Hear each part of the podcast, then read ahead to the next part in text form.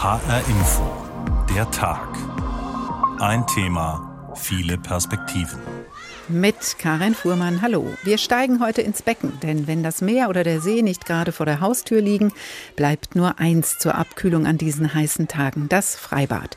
Und bevor man sich's versieht, ist man nicht nur im öffentlichen Bad, sondern gleich auch in einer hitzigen Debatte darüber, wer mit wem und wie angezogen die Badeleiter hinuntersteigen darf.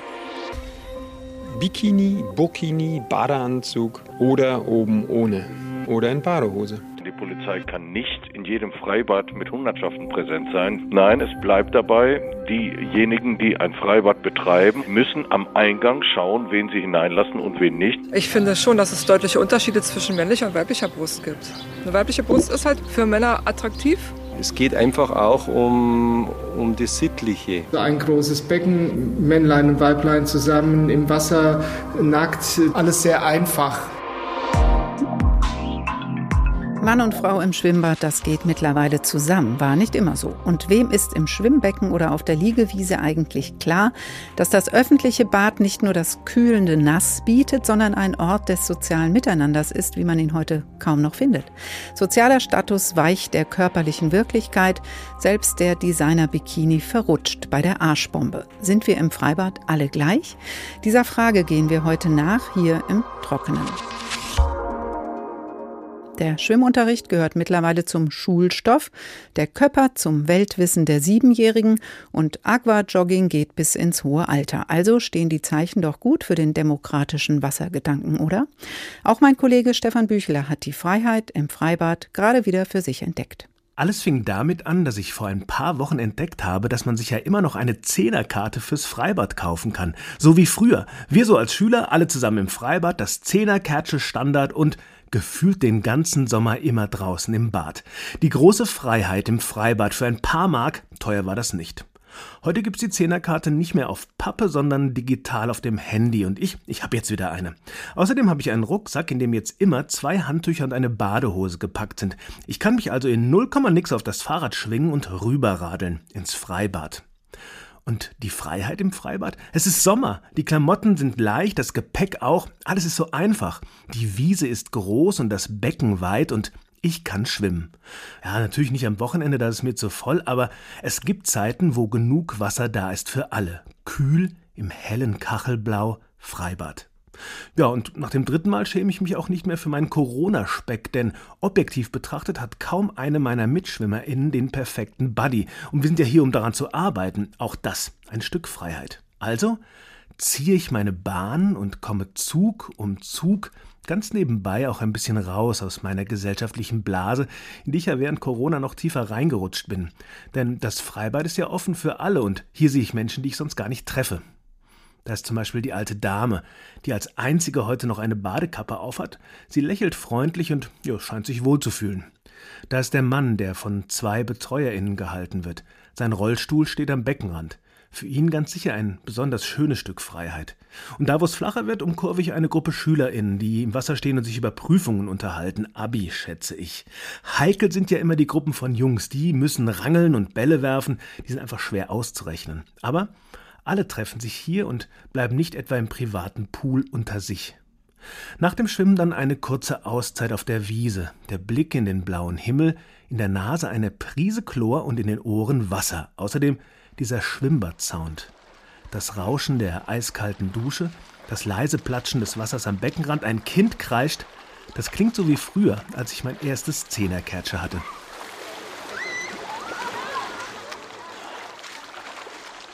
Das Glück im Freibad hat Stefan Bücheler für sich entdeckt. Roland Peterson ist Bademeister und Bäderchef in Mülheim. Guten Tag, Herr Peterson. Hallo. Gute Stimmung auch bei Ihnen heute im Becken und auf der Liegewiese?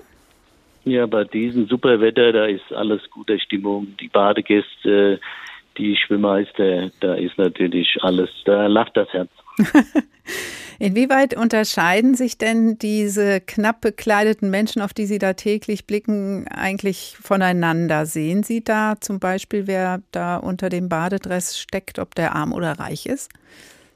Nein, Gott sei Dank nicht. Das ist das Schöne bei unserem Beruf, dass im Schwimmbad alle gleich sind. Ja, da sieht man nicht, wer arm und reich ist und sieht nicht, wer wer was Böses im Sinn hat oder nicht. Ja, aber äh, es gibt immer so ein paar Leute, die natürlich herausstechen. Und da gibt es natürlich immer auch Anekdoten dazu. Ja. Mhm. Welche Leute stechen da heraus? Also geht dann doch ein bisschen Styling mit so einem kleinen bisschen Stoff immer noch? Ja, gut. Ähm, eine kleine Geschichte wäre jetzt, sage ich mal, die Unterhose unter der Badehose, ja, wo dann stylisch gezeigt wird, welche Marke da unten drunter ist. Und da muss man die Jugendlichen dann doch schon mal überzeugen, zieh sie doch bitte mal vorher aus, bevor du ins Wasser gehst. Also die Badehose reicht eigentlich in dem im ja. Schwimmzusammenhang. Da braucht man nicht noch eine Unterhose, wo dann oben eine Marke rausguckt. Das leuchtet ein, aber das ist ja vielleicht noch nicht so die Bekleidung, die Sie wirklich ärgert. Welche ärgert Sie denn? Bei uns ärgert sich, äh, wenn jemand, gut, diese neumodischen Hosen mit zehn Taschen drinnen zum Beispiel, da haben wir schon Probleme mit. Da wird teilweise dann mal ein Taschentuch vergessen drin, Sand ist drin. Und natürlich so eine Hose saugt natürlich Wasser auf, dann hüpfen die raus aus dem Wasser und das findet natürlich unheimlich viel Wasseraustrag aus dem Becken.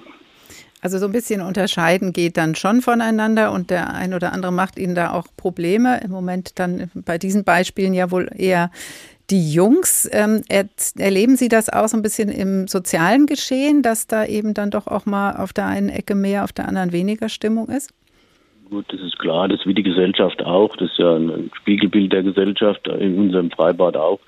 Aber äh, ich muss sagen, es ist eine angenehme Atmosphäre bei uns. Wir sind ein kleineres Freibad. Da haben vielleicht größere Freibäder in Städten mehr Schwierigkeiten wie wir. Wir können das noch handeln und, sag ich mal, mit Deeskalation reden mit den Jugendlichen. Da haben wir es bisher immer im Griff bekommen. Und dann haben wir ja immer noch einen Faustpfand in der Hand. Das ist das berühmte Hausverbot. Und dann knicken die meisten ein, sagen, oh, Bademeister, hm, kann ich nicht noch doch oder geht's nicht? Und da hatten wir immer noch mal einen Faustpfand in der Hand. Das heißt, Sie haben weit mehr zu tun, als nur zu gucken, ob äh, Leute untergehen. Nein, das ist nur ein Aspekt. Wir organisieren das Ganze. Das ganze Geschehen wird organisiert und es hängt von der Aufsicht ab, wie er das Ganze organisiert, wie er da eingreift, weil es geht ja auch ums Schwimmen. Die Leute einerseits wollen schwimmen, die anderen wollen Spaß haben.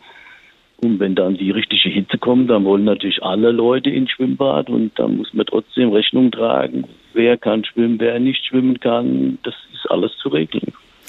Jetzt sind Sie, Herr Petersen, seit 42 Jahren Bademeister. Das ist ja eine Wahnsinnszahl. Das macht Ihnen also offenbar Spaß, dieser Job, und Sie nehmen ihn auch ernst, wie man das so raushört. Was begeistert Sie darin?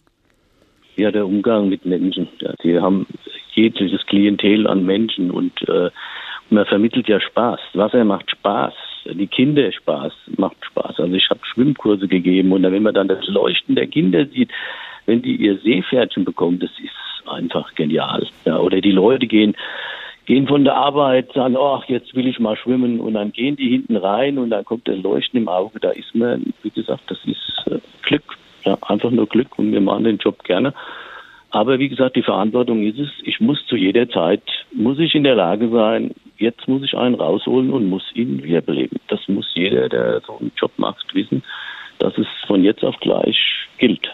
Und dann ist es richtig Verantwortung. Ist das vielleicht der Grund, warum sich mittlerweile nur schwer Leute für diese Aufgabe finden lassen? Hm, gut, das weiß ich nicht. Ich glaube, äh, da muss man mehr Überzeugungsarbeit machen. Jetzt hat ja äh, die DLRG Müller mit Martin Deis zum Beispiel und äh, mit Tobi Kämmerer diese Aktion gemacht bei euch. Und da siehst du, dass die Leute, wenn die angesprochen werden, plötzlich dann sagen, ach, ich mach's doch. Und wir haben hier, die ganzen Kurse sind jetzt mittlerweile ausgebucht von den Rettungsschwimmern. Und ich bin da guter Dinge, dass es auch wieder Leute gibt, die das da machen. In Ihrem Schwimmbad in Lämmerspiel, da, als das SEC 1936 eröffnet wurde, da haben ja noch äh, Jungs und Mädchen verschiedene Badezeiten gehabt. Ganz so lang sind Sie jetzt nicht dabei, aber mit 42 Jahren als Bademeister sehen Sie doch sicher auch über die Jahrzehnte so einige Veränderungen. Wenn Sie sich zurückerinnern, was ist heute gänzlich anders als damals? Wir hatten früher immer nur aufgemacht bei schönem Wetter zum Beispiel das Freibad. Auch geschuldet dem, dass es halt das Wasser kalt war. Mittlerweile ist, hat sich das total gedreht. Wir haben das Schwimmbad mehrfach saniert. Das ist auf top in Schuss und äh, ist eine kleine Oase des Grünen und dementsprechend äh, ist das Freibad jetzt mehr auf wie früher. Früher haben wir im Schnitt 25 Tage geöffnet gehabt Und mittlerweile sind wir äh, die ganze Saison ist das Schwimmbad geöffnet. Also das heißt von äh, 15. Mai bis 15. September. Und das, sagt Roland Peterson, gilt dann für alle, denn im Freibad sind alle gleich. Bäderchef in Mülheim ist Herr Peterson. Vielen Dank. Der Tag geht baden.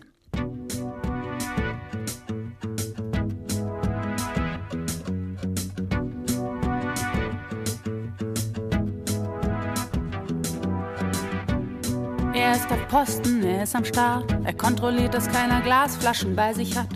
Er sagt, hier wird nicht gerannt. Er hat eine Kiste mit Wundverband. Er sitzt unter Palmenattrappen. Er trägt Shorts und Schlappen. Und in diesem trendigen Schick hat er die Nichtschwimmer immer und ständig im Blick. Passt auf, dass keiner hinter der Linie der Roten ist. Warum? Weil das verboten ist. Was es hier zu reißen gibt, reißt er. Er ist der Bademeister. Uh, der Bademeister. So sieht die Liedermacherin Dota den Bademeister. Der Tag heute im Freibad. Wer im Freibad Abkühlung sucht, trifft unter Umständen stattdessen auf aufgeheizte Stimmung. Vor gut einer Woche kippte in Berliner Freibädern die Stimmung und das nicht zum ersten Mal. Was harmlos begann, endete mit Gewalt und einem Polizeieinsatz und danach mit einer großen Diskussion. Markus Streim berichtet. Im Hintergrund des Handyvideos sieht man noch Familien flüchten, da fliegen schon die Fäuste. Rund 100 junge Männer im Sommerbad am Insulaner schubsen und prügeln sich. Ein Streit angeblich ausgelöst durch das Spritzen mit Wasserpistolen. Beendet wird er schließlich durch massive Polizeipräsenz. 13 Funkwagen und Teile einer Einsatzhundertschaft rücken an. Für den Bundesvorsitzenden der deutschen Polizeigewerkschaft Rainer Wendt ein inakzeptabler Vorfall, aus dem man Lehren ziehen sollte. Junge, testosterongesteuerte Männer, die haben eine ganz, ganz kurze Reaktionszeit, da genügen kleinste Anlässe und schon fliegen die Fäuste. Da geht es richtig brutal zur Sache. Und deshalb muss man solche Situationen unter Kontrolle behalten und am besten von vornherein. Das sei aber nicht Aufgabe der Polizei. Die sei eine Strafverfolgungsbehörde und kein Bademeisterclub, so Wendt. Die Polizei kann nicht in jedem Freibad mit Hundertschaften präsent sein. Nein, es bleibt dabei, diejenigen, die ein Freibad betreiben, und das gilt für alle anderen Einrichtungen auch, müssen am Eingang schauen, wen sie hineinlassen und wen nicht. Das machen andere Betreiber auch. Vor einer Diskothek steht ein Türsteher. Doch solch eine Auslese wird es vor den öffentlichen Freibädern in Berlin wohl kaum geben. Die Konflikte gar nicht erst entstehen lassen, das ist seit zwölf Jahren die Aufgabe von Arne Freudenberg. Er hat das Projekt Bleib cool am Pool ins Leben gerufen. Im Prinzip ist das Ganze ja ein Abbild unserer Gesellschaft. Im Prinzip passiert ja im Schwimmbad nichts anderes als das, was draußen auch passieren könnte. Sein Projekt schickt in den Sommerferien junge Freiwillige ab 17 Jahren in die Bäder, aktuell nach Pankow und Neukölln. Dort sollen die Jugendlichen auch in mehreren Sprachen eine Eskalation von Streitigkeiten wie am Insulaner schon im Vorfeld verhindern. Wir versuchen mit Worten erst einmal einen Zugang zu den Badegästen auch zu bekommen. Wenn wir merken, dass da die Ansprache nicht mehr möglich ist auf Augenhöhe, dass man dann sagt, okay, da ist jemand nicht mehr gesprächsbereit, dann müssen wir uns natürlich auch zurückziehen. Spätestens dann, wenn sogar Messer gezückt werden. Die überforderten Security-Mitarbeiter konnten nur noch zusehen und wurden sogar selbst angegriffen. Für die Bäderbetriebe ist klar, das darf sich nicht wiederholen. Zu dem Ticketsystem wie in Corona-Zeiten will man nicht zurückkehren, aber es werden wohl weniger Badegäste eingelassen und das Sicherheitspersonal aufgestockt. Denn aktuell sieht sogar der Chef der deutschen Polizeigewerkschaft Gefahren im Schwimmbad. Seine Empfehlung? Sich genau anzuschauen, wo sie hingehen und sich auch ein Gefahrenbewusstsein anzueignen, denn offensichtlich kann man nicht überall gefahrlos hingehen. Das sind die Herausforderungen für die Bademeister in Berlin. Da sind eben doch nicht alle gleich, denn zum Glück sind nicht alle Freibadgäste gewaltbereit. Frage natürlich, inwieweit findet auch in anderen Städten, ja, finden auch solche Leute Einlass in die Freibäder und es eskalieren Situationen. Darüber wollte ich sprechen mit Martin Holzhause von der Deutschen Lebensrettungsgesellschaft, DLRG. Herr Holzhause, guten Tag. Hallo, ich grüße Sie. Kennen Sie denn solche eskalierenden Situationen auch aus anderen Städten? Ja, man bekommt es in Einzelfällen immer mal wieder mit. Das äh, ist ein Problem, was man gerade in den Großstädten ähm, ja verfolgen kann, wo wir natürlich auch große Freibäder haben mit tausenden Besuchern, wenn es jetzt so heiß wird, gerade in den ersten Hitzewellen. Ja, wo denn manchen die Hitze auch zu sehr aufs Gemüt schlägt anscheinend. Da könnte man sich doch vorstellen, wenn man da irgendwie ein Beachvolleyballfeld hinstellt oder sowas, dürfte das doch irgendwie besser gehen, aber dem ist nicht so. Also es kann immer mal wieder passieren. Ja, also zum Glück würde ich schon sagen, dass das Einzelfälle sind, äh, was wir so in den vergangenen Jahren gesehen haben. Das ist zum Glück keine große Masse, aber das bleibt hoffentlich auch so, denn wenn es Schule macht, dann verliert man noch schnell die Lust, im, im Schwimmbad auch zu arbeiten. Jetzt müssen wir, glaube ich, Herr Holzhauser, noch mal eben eine Sache ein bisschen aufklären. Wir sprechen hier ja über den Bademeister unter anderem. Eben haben wir auch mit einem Bademeister gesprochen, der auch noch Bäderchef ist. Ähm, tatsächlich ist das aber gar nicht mehr die richtige Bezeichnung, oder? Ja, umgangssprachlich spricht so ziemlich jeder vom Bademeister. Heute heißt das Berufsbild geprüfter Meister für Bäderbetriebe. Vorher Schwimmmeister gewesen. Ähm, das ist eigentlich sozusagen der Meisterberuf dann auch der da erforderlich ist, um im Bad zu arbeiten, beziehungsweise zumindest in führender Position.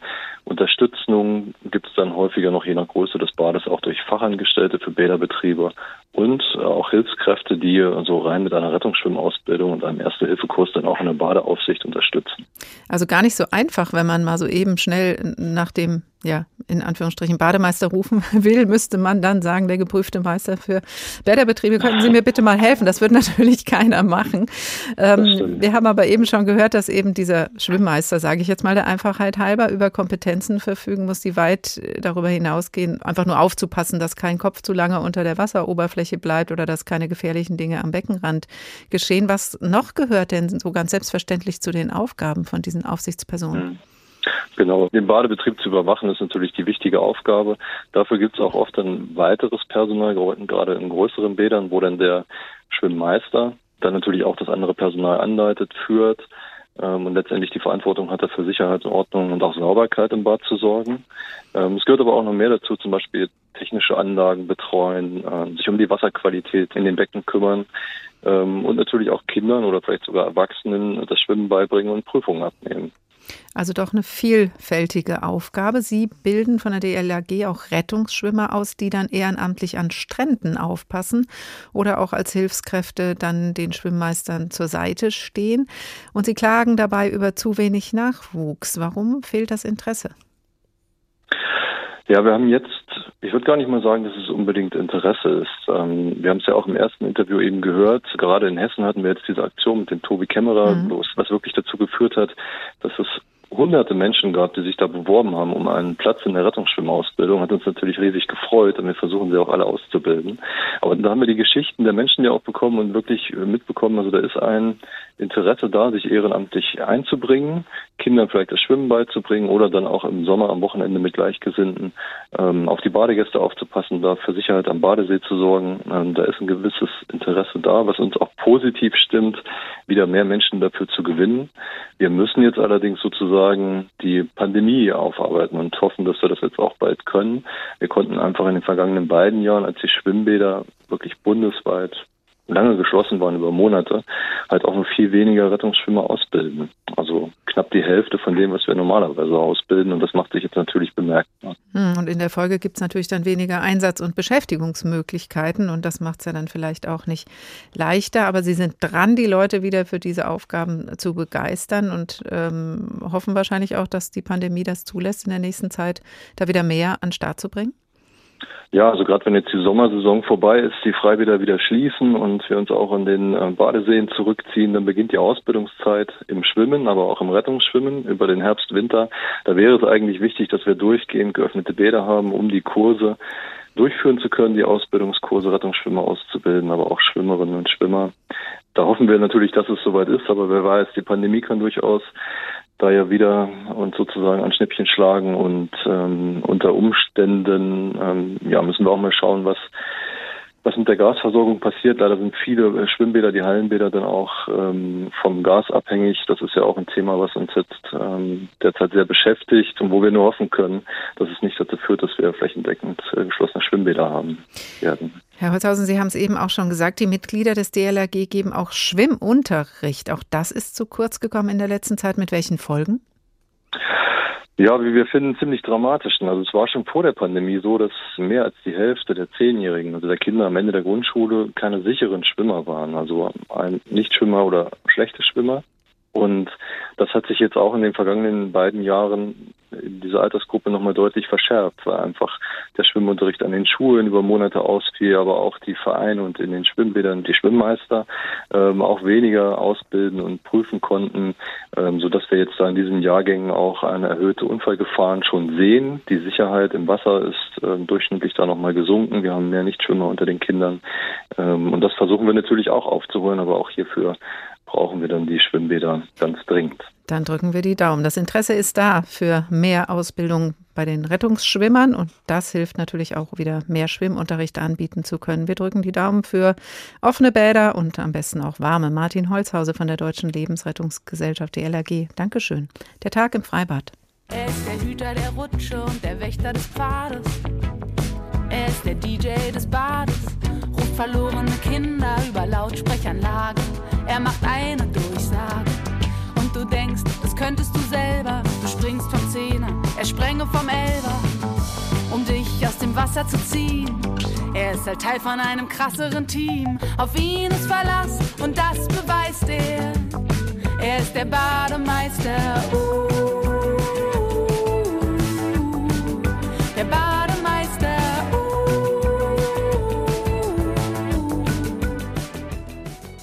Der Bademeister von Dota. Im Songtitel ist übrigens noch ein Sternchen und ein In. Davon später. Warum gibt es überhaupt diese Becken voller Wasser eigentlich, in denen sich Menschen feucht umschmeicheln lassen oder sich gar bewegen? Früher waren es nur Seen und Flüsse, in denen sich die Menschen wuschen, tummelten oder badeten. Wie dann irgendwann eine Badekultur und dann eine Bäderkultur entstand, zeichnet Thorsten Schweinhardt für uns nach. Öffentliche Bäder für alle. Im antiken Rom war das selbstverständlich. Um 300 nach Christus gab es in Rom über 900 öffentliche Thermen. Eintritt frei für Kinder, Soldaten und Sklaven. Die Römer verbrachten oft mehrere Stunden in den lichtdurchfluteten, von unten geheizten Thermen, nahmen Heiß- und Kaltbäder, ließen sich massieren und pflegten dort auch ihre sozialen Kontakte. Ganz anders sah das Mitte des 19. Jahrhunderts in Deutschland aus. Die wenigsten Menschen hatten ein Bad in ihrer Wohnung, ganz zu schweigen von fließendem Wasser. Das Baden in Flüssen war nicht ungefährlich, da viele nicht schwimmen konnten. So wurde in der Regel nur selten oder gar nicht gebadet. Gleichzeitig wuchs in dieser Zeit das Hygienebewusstsein. Ein Beitrag dazu war der Zugang zu sauberem Wasser und Reinigungsmöglichkeiten auch für die Arbeiterschicht. Vorreiter war dabei England. 1842 entstand in Liverpool eine öffentliche Wasch- und Badeanstalt, die für ganz Europa wegweisend wurde. Gut ein Jahrzehnt später, 1855, entstand nach dem englischen Vorbild die Wasch- und Warmbadeanstalt am Hamburger Schweinemarkt. Sie verfügte über 65 Badewannen und bot neben dem Warmbaden auch noch Gelegenheit zum Wäschewaschen. 1874 gründete der Berliner Hautarzt Oskar Lazar den Berliner Verein für Volksbäder und forderte jedem Deutschen wöchentlich ein Bad. Die frühen öffentlichen Volksbäder waren in erster Linie Reinigungsanstalten und sollten vor allem Arbeiter ansprechen, denn die hygienischen Verhältnisse in den Fabriken und Arbeiterwohnungen waren katastrophal. In einfachen Dusch- oder Brausebädern konnte man sich für kleines Geld wenigstens einmal die Woche allen Ruß und Schmutz vom Körper waschen. Wie so ein Brausebad ausgestattet war, dazu ein kurzer Blick in Meyers Konversationslexikon, Ausgabe von 1888. Zellen von etwa 1,5 Metern Länge und 1,10 Meter Breite werden mit einer festen Brause für warmes Wasser und einer Schlauchbrause für kaltes, bei Frauenbädern auch für warmes Wasser versehen ein einfacher Ecksitz, darüber ein Kleiderrechen und ein kleiner Spiegel sowie ein in der Nähe der Brause befestigter Seifennapf. Schon bald wuchs die Badebegeisterung und das nicht nur bei den unteren Schichten. Schon 1830 eröffnete in Magdeburg die erste neuzeitliche Schwimmhalle auf dem europäischen Kontinent, quasi das erste Hallenbad. Die Badeanstalten gewannen an Zulauf und erweiterten ihr Angebot. Zu den Duschen und Einzelbadewannen kamen große Schwimmbecken, in denen sich alle Badegäste tummeln konnten, ohne Standesunterschied. Seit Anfang des 20. Jahrhunderts durften in Deutschland Männer und Frauen gemeinsam baden. Die Badbetreiber probierten immer wieder etwas Neues aus. So lockte 1905 ein Schwimmbad am Starnberger See mit einer Maschine, die künstliche Wellen erzeugte. Ein Wellenbad. Ab den 20er Jahren entdeckten auch die Schulen das Baden und Schwimmen. Verpflichtender Schwimmunterricht wurde Teil des Schulstoffs. Und 1921 gab das öffentliche Stadtbad von Neukölln erstmals Chlor ins Wasser. So bekamen die öffentlichen Schwimmbäder auch ihren typischen Geruch, mit dem man Frei- und Hallenbäder bis heute verbindet. Thorsten Schweinhardt über die Bädergeschichte. Dr. Matthias Olöff, Historiker, hat über die Architekturgeschichte des öffentlichen Bades promoviert und ist heute Sprecher der Berliner Bäderbetriebe. Guten Tag, Herr Olöff. Guten Abend, hallo. Früher hat man in Seen und Flüssen gebadet, haben wir gerade gehört. Am Lago Maggiore wurde mir berichtet, es badeten die Armen im See und sobald es die Bäder gab, waren die den Wohlhabenderen vorbehalten. So spaltete sich die Gesellschaft früh auch schon beim Baden? Ja, das mag für Italien und auch für andere europäische Länder äh, typisch gewesen sein. In Deutschland war es tatsächlich ein bisschen anders. Also die äh, besser gestellte Gesellschaft, wenn man das so wollte, oder diejenigen, die sich das leisten konnten, gingen halt in privat betriebene Badehäuser. Die Kommunen hatten damals die Hygiene oder die Körperreinigung noch nicht als öffentlichen Auftrag erkannt. Also man musste zu privaten Anbietern gehen und die ließen sich natürlich die Dienstleistung komplett bezahlen. Und das war für untere Schichten ähm, tatsächlich nicht zu leisten. So gesehen ist das ein bisschen anders, aber dann wiederum auch nicht. Ähm, wir konnten in, äh, beobachten, dass wir in den europäischen oder sagen wir in den zentraleuropäischen oder besonders in den deutschen Großstädten zwar in den Flüssen baden konnten, aber eben halt auch nicht äh, wild äh, oder ohne Regeln. Also es war zum Beispiel in Preußen bis 1907 äh, verboten, äh, frei zu baden, äh, weil unbekleidete Menschen in der Öffentlichkeit oder leicht bekleidete Menschen in der Öffentlichkeit durften und sollten nicht bekleideten Menschen begegnen. Das war ein Ding der Unmöglichkeit. Mhm, egal welcher Klasse sie angehörten. Aber in Großbritannien hat man die Klassen ja auch nach Becken getrennt. Das gab es in Deutschland nicht? Äh, nicht in dieser Form und in dieser Ausprägung. Also in äh, England oder Großbritannien ausgeprägte Klassengesellschaft, da gab es dann eben halt Clubs, die diese Bäder dann betrieben haben, gerne auch im öffentlichen Auftrag und die hatten dann bis zu sieben äh, unterschiedliche Schwimmbecken in der gleichen Anlage, also erste Klasse, zweite Klasse, dritte Klasse nach Geschlechtern getrennt und dann auch gerne nochmal ein bisschen untervariiert nach Temperatur. Das war in Deutschland tatsächlich ein bisschen anders. Die öffentlichen Bäder waren früh eben Teil der kommunalen Daseinsvorsorge oder des öffentlichen Versorgungsauftrages. Und da gab es nur ganz wenige Stadtbäder. In Frankfurt zum Beispiel, das alte Stadtbad hatte tatsächlich ein Becken für Frauen, ein Becken erster Klasse für Männer und ein Becken zweiter Klasse für Männer. Das war aber eher die Ausnahme und nicht die Regel.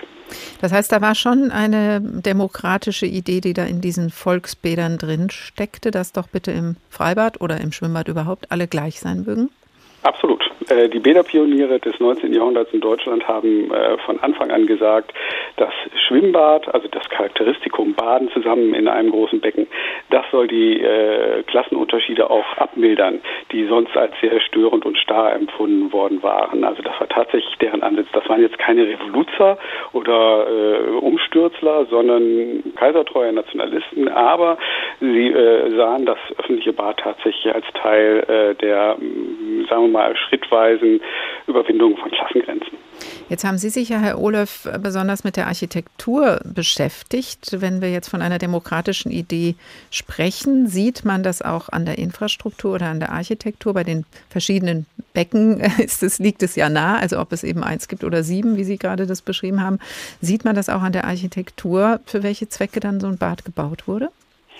Also im 19. Jahrhundert oder Anfang des 20. Jahrhunderts bis zum Ersten Weltkrieg kann man das zum Beispiel daran erkennen, wo die Städte ähm, tatsächlich ihr Geld ausgegeben haben und welche Bauplätze sie für diese äh, Bäder äh, eingeräumt hatten. Also Mannheim zum Beispiel, Herschelbad oder das Stadtbad Neukölln, das gerade schon angesprochen wurde. Das waren alles zentrale Plätze, denen wurden das eingeräumt oder das Karl-Müllersche Volksbad in München, einer Isar-Partie, stolz und sichtbar als große Leistung der kommunalen Daseinsvorsorge. Nach der Revolution 1919 und auch der im Gesetz verbrieften Gleichberechtigung von Mann und Frau. Hat sich auch im Bäderbau was getan. Äh, da wurde dann eben auf die Trennung der Geschlechter in den äh, Becken verzichtet. Und es kam das große gemeinsame Schwimmbecken für alle, also die 50 Meter Becken zum Beispiel. In Stuttgart 1928 ist das erste Hallenbad in Deutschland, in dem ein 50 Meter Becken errichtet worden war. Und da änderte sich dann auch äh, grundlegend die Architektur der öffentlichen Stadtbäder aber nicht immer so ausgegangen wie geplant. Wir haben ja eben auch schon gehört, es ging durchaus erstmal auch nur um das Reinigen oder um eine Hygiene und dann irgendwann mal um Schwimmen oder Spaß. 1877 ist eines der ersten Hallenbäder entstanden, was eigentlich mit dem Reinigungsgedanken verbunden war, und zwar für arbeitende Jugendlichen, wie Sie mir verraten haben, aber es ging dann doch anders weiter. Ja, das war die Stadt Dortmund, die das errichtet hatte. Die hatte nämlich beobachtet, einerseits brauchen wir was für unsere arbeitenden Männer in den äh, Stahlwerken und Kohlegruben und wir brauchen was für unsere vor allem männlichen Jugendlichen, die wild in irgendwelchen Stichkanälen äh, badeten und damit äh, den Schiffsverkehr gefährdeten. Das konnte man nicht weiter zugucken und deswegen etablierte man eben das erste tatsächliche Hallenbad in Dortmund für diese Bevölkerungsgruppen und man staunte, dass dann Apotheker und Ärzte kamen und die waren die ersten, die sich ein Abonnement kaufen und sagten, das ist so herrlich, wir kommen jetzt immer. Äh, und die machen noch gar keine Standesunterschiede. Das heißt, der große Aha-Effekt war, Donnerwetter. Äh, die Menschen sind bereit, sich aufeinander einzulassen. Sie sind bereit, eine gemeinschaftliche Erfahrung zu machen, unabhängig von Klassenschranken und Standesdünkeln. Und das tun sie vornehmlich gerne im Wasser. Und das auch gleichermaßen im Freibad wie im Hallenbad? Das Freibad ist sogar noch etwas stärker dafür ausgeprägt. Es gibt ja die Geschichte des Strandbades Wannsee hier in Berlin, mhm. damals eben noch vor den Toren der Stadt. Das war ja so eine Art Schabowski-Moment, wie das überhaupt passiert ist. Nicht? Also der Landrat von Teltow hat gesagt, naja, wir richten hier eine Badestelle ein, kann ja nicht so wild sein, die paar Naturbrüder, die dann kamen. Und dann kamen aber ganze Volksmassen und Männer und Frauen und alle badeten äh, miteinander.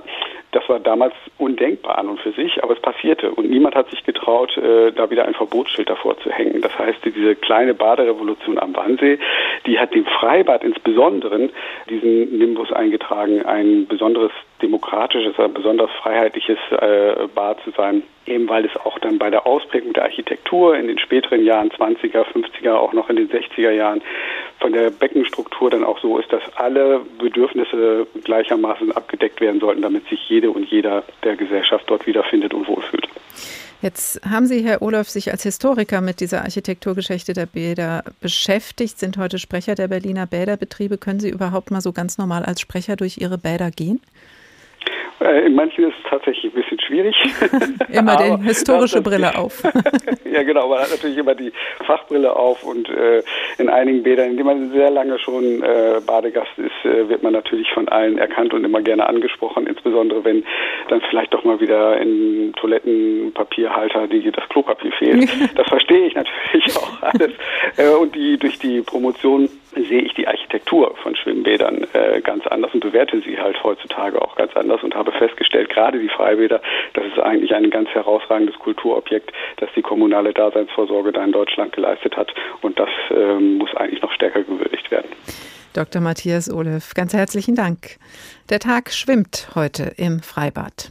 Samstagnachmittag hält man ihn auf Trab. Er nimmt die Seepferdchenprüfung ab. Viel Verantwortung und manchmal öde. Das ist sein Job, also komm ihm nicht blöde. Er hat den Schlüssel zum Schwimmbretterschrank und wir alle schulden ihm Dank. Ohne ihn gäbe es gar keinen Badebetrieb. Ich sing ein Loblied auf ihn, gut, dass es ihn gibt. Uh.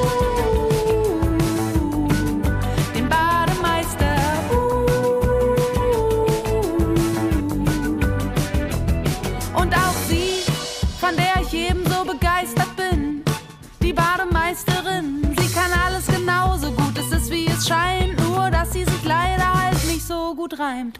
Uh, Bademeisterin. Uh,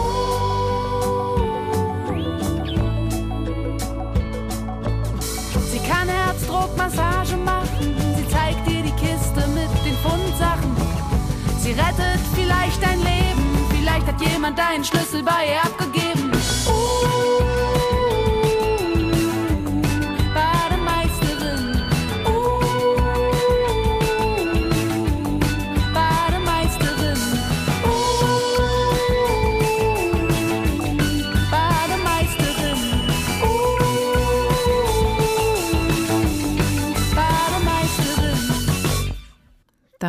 Sie die Bademeister in von Dota. Sie hören der Tag.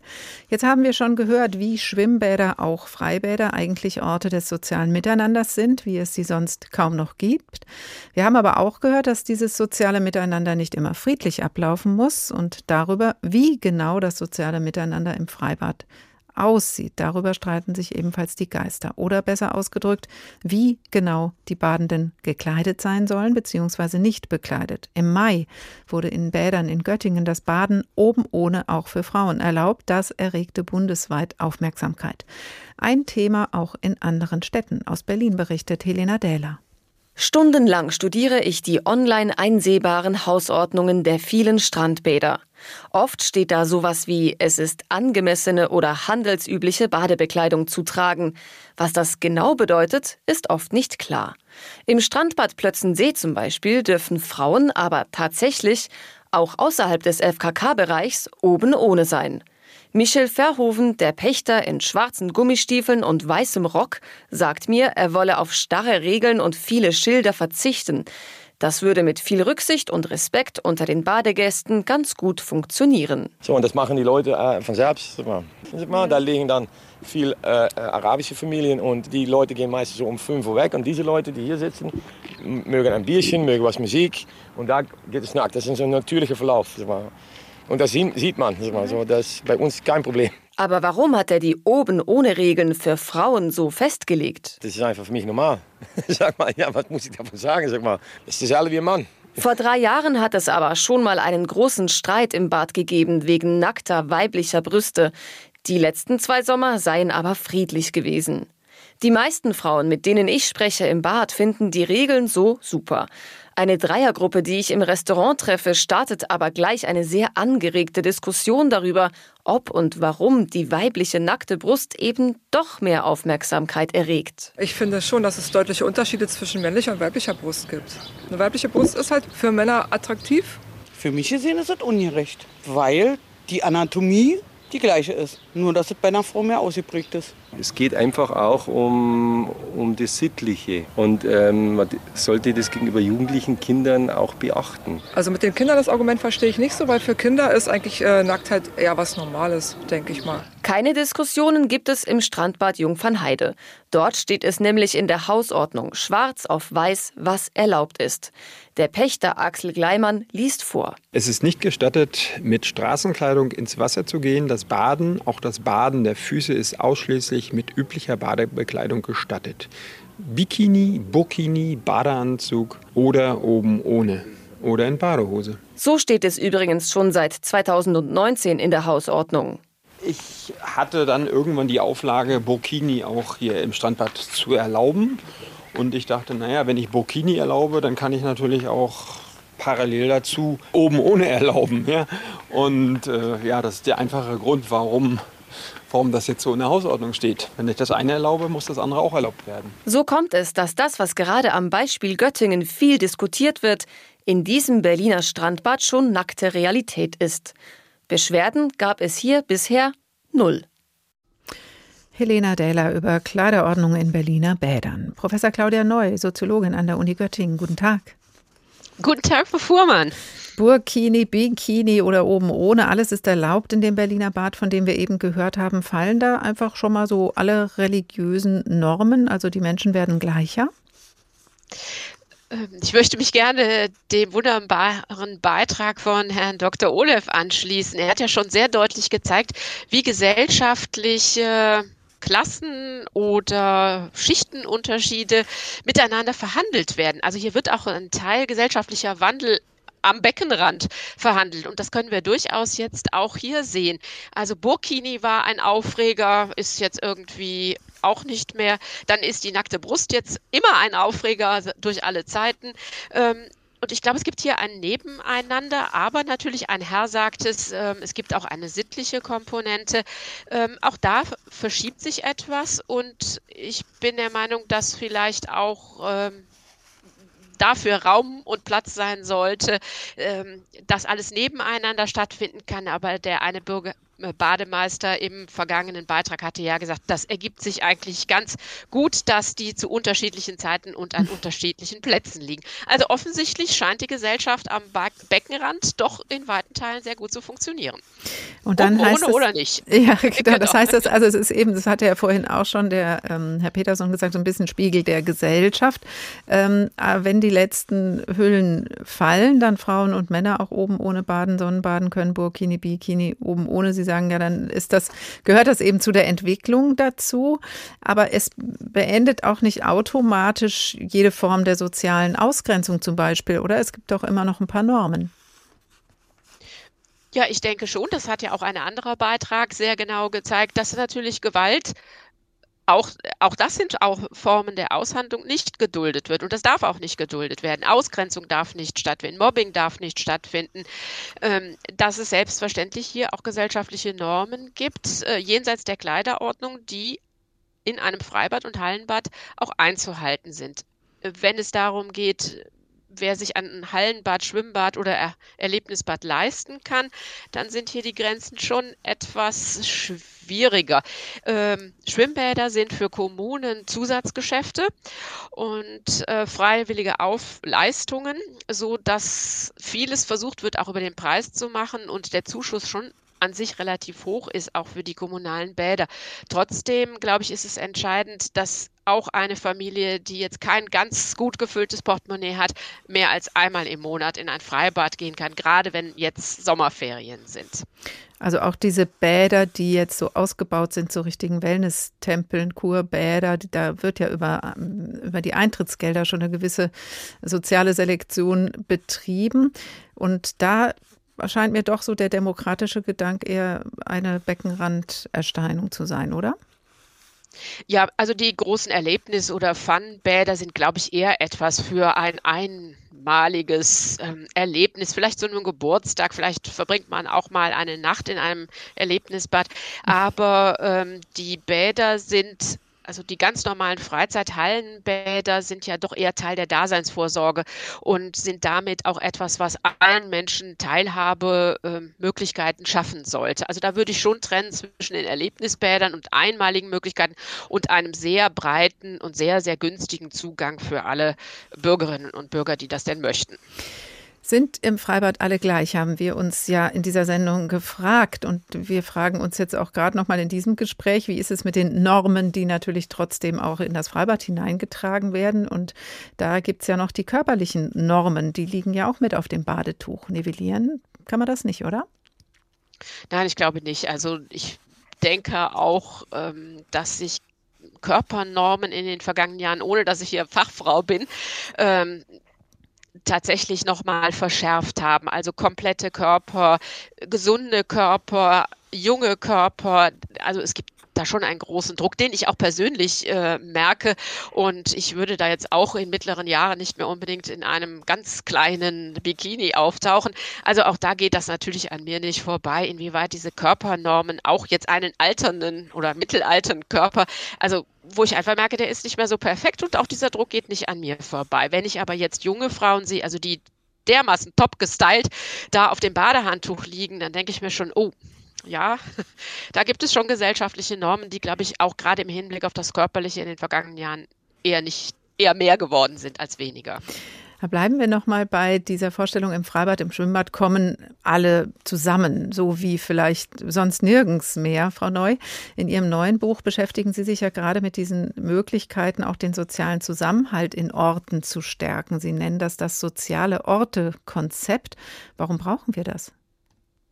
Ja, Schwimmbäder sind neben vielen anderen Möglichkeiten, Kneipen, Gastwirtschaften, ähm, Orte, an denen Menschen sehr niedrigschwellig zusammenkommen können und was entscheidend ist, in der Öffentlichkeit zusammenkommen können. Also es ist vielleicht nochmal anders als in der Nachbarschaft, wo es doch ein, eine, eine vielleicht etwas engere Gemeinschaft gibt. Und wir hatten es eigentlich die ganze Sendung über auch besprochen, wo unterschiedliche Klassen sich begegnen. Die müssen nicht unbedingt dasselbe Handtuch teilen, aber dass sie überhaupt in diesem Raum zusammenkommen und aufeinandertreffen, äh, vielleicht ähm, an der Frittenbude oder beim Wassereis. Also dass diese Begegnungsorte, an denen unterschiedliche soziale Milieus Voraussetzungen oder mit wenig Voraussetzungen zusammenkommen, daran fehlt es doch in weiten Teilen. Die Kirche war früher natürlich auch ein solcher Ort. Das ist aber heute auch, sagen wir mal, eher eine spezielle Veranstaltung für höhere Semester. Und äh, daran fehlt es und deswegen brauchen wir soziale Orte, die auch Be Orte der Begegnung sind und auch Orte der Aushandlung. Also Zusammenhalt ist ja nicht immer nur eine, eine positive Veranstaltung, sondern wir brauchen ja auch Konflikte. Und diese Konflikte, wie sie eben, oder sagen wir mal, eine Auseinandersetzung, eine Verhandlung darüber, was neue gesellschaftliche Normen sind und was vielleicht auch abgelöst wird, was noch erträglich ist und was eben auch nicht mehr erträglich ist. Und dafür brauchen wir aber einen öffentlichen Diskurs und ähm, eben nicht unbedingt eine Bubble. Hm, also das heißt, den, die Diskussion um Normen, um Kleiderordnungen äh, gehören dazu. Das ist ein Aushandlungsprozess, sagen Sie, aber die Gewaltausbrüche, die braucht doch kein Mensch und den sozialen Zusammenhalt fördert das sicher auch nicht. Nein, also natürlich wollen, es gibt sicher auch Grenzen. Äh, also wie gesagt, Gewalt ist ganz klar, gehört hier nicht her. Aber es sind, äh, wenn wir es jetzt ähm, als Positionskämpfe sehen von unterschiedlichen gesellschaftlichen Gruppen, wenn sie nicht in Gewalt ausarten, dann kennt wahrscheinlich jeder im Freibad den Kampf um den richtigen Platz, vorne weiter, hinten an der Hecke. Ähm, und das sind auch soziale Rang.